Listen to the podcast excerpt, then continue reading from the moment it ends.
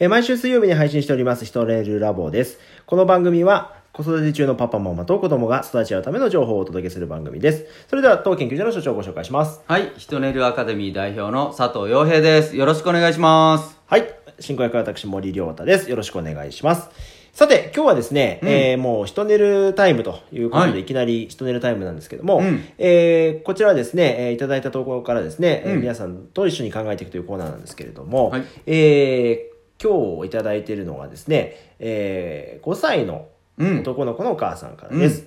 えーどうやらうちの子は人前で発表するのがすごく苦手な様子だということに最近気がつきましたと。はい。はい。人前で話すコツがあったら、ぜひ、洋平さんに聞きたいですということなんですけども。ですねはい、ありがとうございシン。プルに人前で話すコツうん。でございます。はい、えー、コツといえばですね、うんはいはい練習ですね。練習。もう練習でしかないですね。というのが、今ですね、私、第10回全国講師オーディションっていうのがあるんですけれども、はいはいはいそこに出場しようということでですね、ちおょっと仲間から、おーありがとうございます。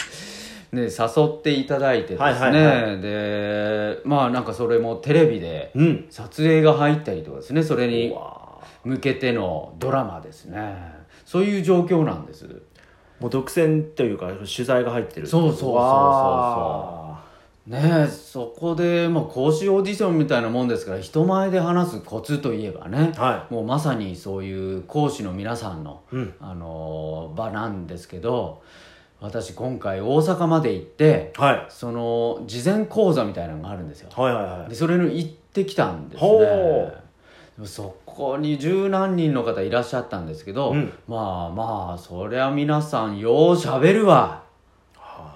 こんなに喋ってしかもまとまってねあれだけよく喋れられるなと思ってうんうん。聞いてたら、やっぱりね訓練してました。皆さうんうん。ん。でどういうことをやってたかって言ったら台本作るんですって。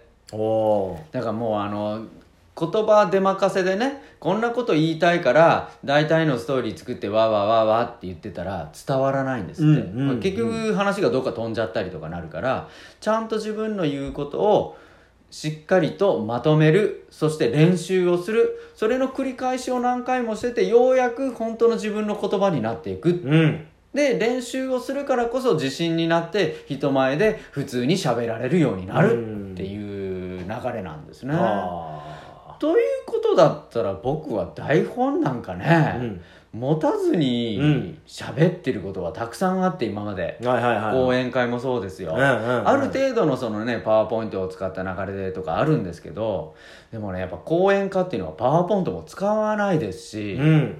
えーとなったら僕は講演家じゃなくてやっぱセミナー講師だったんだなとか研修の講師だったんだなって講演家じゃなかったなっていうのはよく分かりましたあれ皆さん何も見ずにねやっぱ喋れて、それは漫才と同じなんですよ。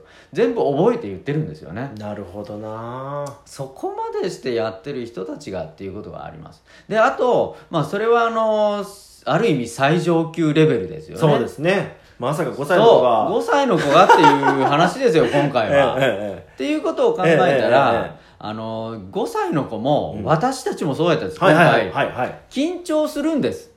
だから緊張することをまず認めることなんですよ。自分の中であ緊張してるなって、えー緊張しないようにどうすればいいかなとかそんなこと考えなくてまず自分自身が緊張してるなっていうことを認めていくっていう訓練が大事なんですね。うん、そうすると次の対策が分かってきます。うんうん。緊張したら自分の場合は喉が渇くのか、うん。震えるのかそれとも頭真っ白になるのかっていうねこれ人によって違うんです。出てくる緊張うんのサインっていうのは、うん。でそれで自分が出てきた緊張のサインを知っておくとそれ対策できるようになる。なるほどなるほど。うん、例えば、あのー頭真っ白になるんだったらちょっとメモ書きで何か用意してるとかそんなんでももう十分いいですよね。だってうん。暗記して完璧に白なんかそれこそ5歳の子なんかね、うん。そんなんさせてもしょうがないですから、なんかもう自分が緊張してることをまず認めてあげてお父さんお母さんも言ってあげていいです、うんうんうん、緊張するよねって。でお父さんお母さんも私も緊張するっていうふうにね言ってあげれば、あそんなものなんだって。こうやって話す前は緊張するものなんだっていうふうにうん。できればいいんです。ようん。であとね多くを求めない。うんうちの子もねそういう時期あったんですよ、うんで最初の「こんにちは」でさえ言えない。うんうん佐藤何々ですっていう名前でさえも言えない、もうそんなもんですよね子供っていうのは緊張もしますし、もう大人たちがみんな見てるとかね、うん。お友達がみんな見てるとかなったら、それこそビビビるんでね、うん。その時に一言でも「こんにちは」ちっちゃい声でもいいんですよ。で出たらそれ認めてあげるんです。あーいやあんな多くの人たちがいる前でよくその一言出せたね。それが難しいのにやったねってそこ認めてあげる、うん。そしたらあこれでいいんだと思って徐々にできるようになっていきますよね、うんうんうんうん。そこをあまりにねいやこうちゃんとしなさいって言い過ぎるともうますます緊張して人前で話すのが嫌になってきますからね、うんうん。えーで将来人前で話すとか、あのー自己紹介するとか社会人になったらそれこそ名刺交換もあるし日常であることなんですよね。それを最初の一歩で怒られていやーもう人前で話すの苦手なんですって言わせるか、うん。それともまあ緊張するものなんだ。でもちょっとずつ伸びていこうってするのか。最初はやっぱお父さんお母さんの出方だと思いますよ。いや本当そうですよね、うん。いやこのラジオトークっていうねアプリもそうですけど、あのー最初こうやってラジオで普通にこう何気なくこう今はできてるものが、うん。最初撮る時は結構苦戦したの今思い出しました。そううん。ねこれも人前で話すというかねたくさんの方が聞いてくださってるっていうことを意識すると、うん。言葉が出なくなったりとか、うん。そういう緊張状態の時に何が自分に合うきっかけなのかっていうのをちゃんと知るっていうことが訓練っていうことなんですね。そうそうそうそうそうそう。自分、まあ、みんな違うからね、うん。うんだからそれをし自分の対策を体験によって知るっていうことでね、うん。うん。だから人前で話すのもやっぱ体験値とか経験値になってくるんでね、うん。うんその体験経験を親が認めてあげればあのそれを得意にもできるようになったりね、はいはい。しますんでね、うんうん。そういう意識持って、えー声掛けできたらいいんじゃないかな、うんうんうんうん。うんこれもう一つちょっと岩井さんに聞いてみたいんですけど、えっ、とその人前に出るのが嫌だっていうタイプの子もいるじゃないですか。うんうんうんうん。うんそういう子に対して人前になんか出るきっかけとかなんかいい言葉がけっていうのはあるんですうん。かね、恥ずかしがるうん。そうですね、まあ、人前に出るのが嫌だっていうことだったんで、うんうんうんうん。あのね人前に出るのも基本もうあの子供は誰でもあるうん。ことだと思ってほしいんです、はいはいはい。でその時にあのもう一人で行かせるって言ったらかなりのストレスなんですようん。子供は、だからお父さんお母さんに抱っこされて出てくるとか自己紹介の時にね家族の自己紹介の時とかよくあるじゃないはいはい一緒にいてあげるっていうあの安心感の中で人ってチャレンジできるんですよ。なるほどなるほど。だからそれはお父さんお母さんがあのいいよ大丈夫いるよっていう安心感を作ってあげること、うんうん。でそれをまたいっぱい訓練してるとはちょっとずつ距離感が出てくるんですよね、うん。お父さんお母さんが隣にいなくても自分で喋れるようになったりとか、だから最初の一歩はポジティブのその安心感、なるほどなるほど、うん安心感。そう。うん、そこを今度親がね意識してる。でその一言は何かって言ったら「大丈夫やで」とね。うん「大丈夫だよ」っていうことはすごく重みになってくる、うん。うん。うん。うん。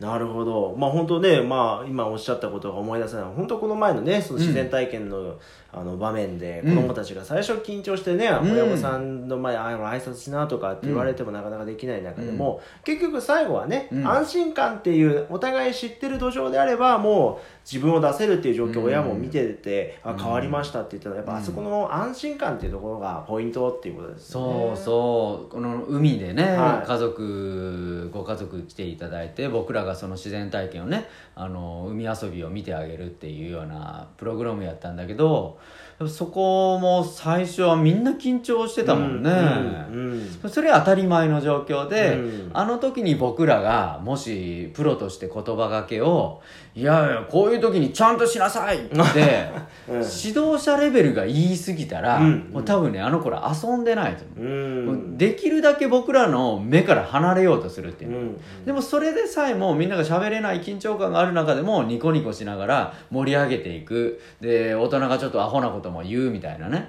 そんな空気があるとちょっとずつ子供たちも「え言っていいの？こういうこと」みたいなね、はいはいはい。に変わっていって、僕ら大人から逃げるんじゃなくて一緒に遊ぼうってくるようになるでしょ、うんうん。そこなんです。その安心感作れたら自己開示ができてくるから、はい。そこからまた学習スイッチが入っていくんだよね、うんうんもううんもうもうまさにそこ、うん。この人たち大丈夫だ。僕出しても認めてくれるんだっていうことをねこう作ってあげるにはやっぱそれは大人の仕掛けが必要ですよね。なるほどなるほど、うん。